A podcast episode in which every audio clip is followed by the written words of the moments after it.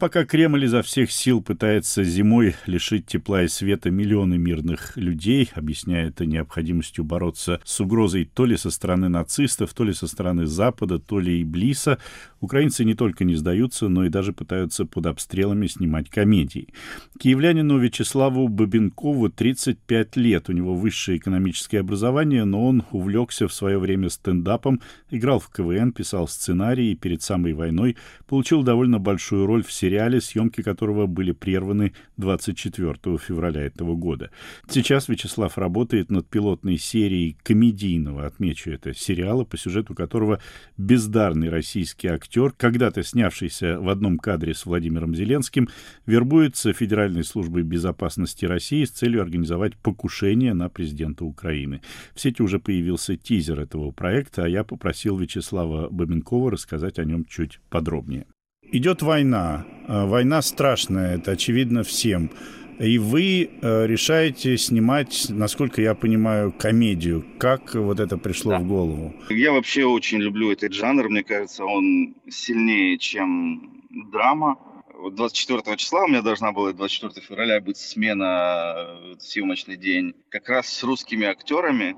И началась война, и они дико перепугались. Ну, то есть перепугались как бы все, но потом они, они где-то замкнулись просто то ли у продюсеров дома, то ли где-то, и они никуда не выходили, они боялись всех. То есть они боялись не только того, что Россия разбомбит их, а они боялись даже вот я не знаю, откуда это у них взялось, то есть они боялись, они даже ассистенту по актерам не встречались, они боялись, думали, что она сейчас приведет каких-то территориальную оборону, либо службу безопасности Украины. То есть они просто замкнулись, трусились, и их там, по-моему, вывезли спустя какое-то время. Я подумал, что а что бы было, если вот такой вот актер, который снимался здесь в Украине, русский актер, и он вдруг стал шпионом, диверсантом, а так как он еще и плохой актер, то есть у меня по истории этот человек, он очень хочет стать известным, но в России его не замечают.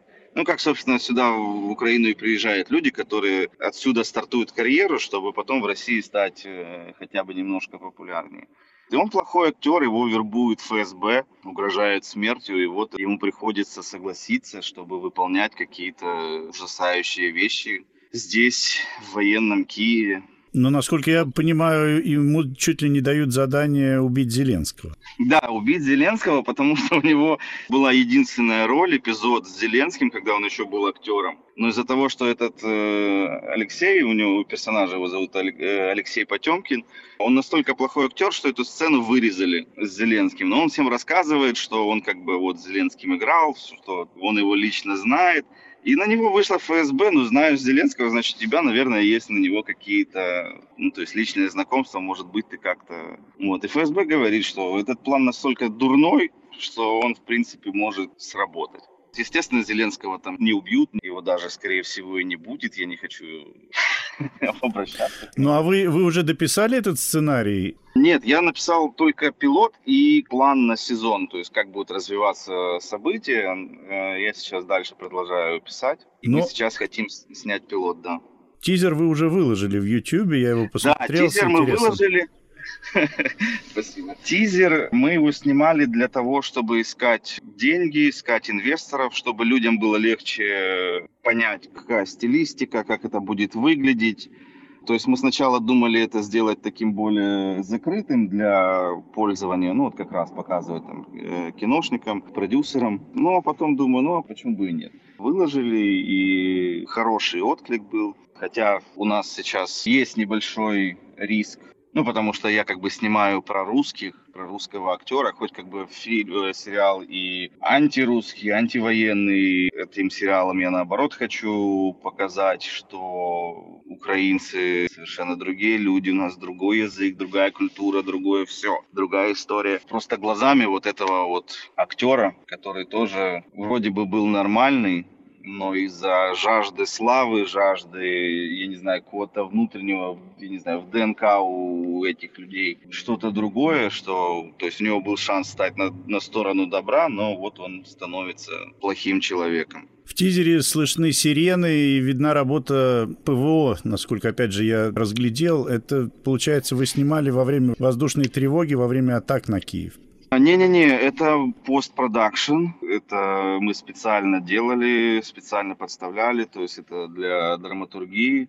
Мы наоборот боялись, чтобы, не дай бог, не началась сирена, чтобы не было брака по звуку. Но это было 1 октября. Но тоже было чуть-чуть страшно, потому что вот как раз в начале октября вот э, Россия начала массовые бомбежки. А технически как обеспечены были ваши съемки? Есть ли у вас ресурсы для этого сейчас? Нет, э, мы снимали за свои деньги.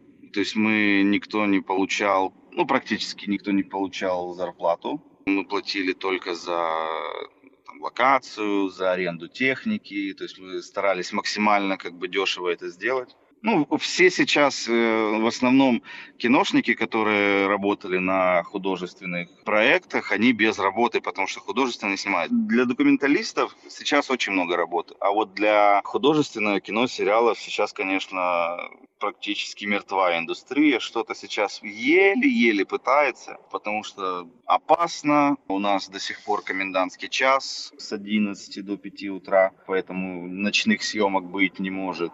Ну, то есть очень много каких-то преград для того, чтобы снимать, и это, естественно, удорожает процесс съемок, а денег, как естественно, их и раньше не особо было, то сейчас вообще нет. И поэтому мы сейчас ищем э, деньги где-то вот просто с миру по нитке, чтобы снять этот пилот. Ваш тизер называется, если я правильно помню, Shitheads Squad. Fuckhead. Fuckhead Squad. Даже покруче получается. А если название у вашего проекта на украинском языке, есть ли на русском? Могли бы... А, да, и на русском это называется «Отряд долбоебов».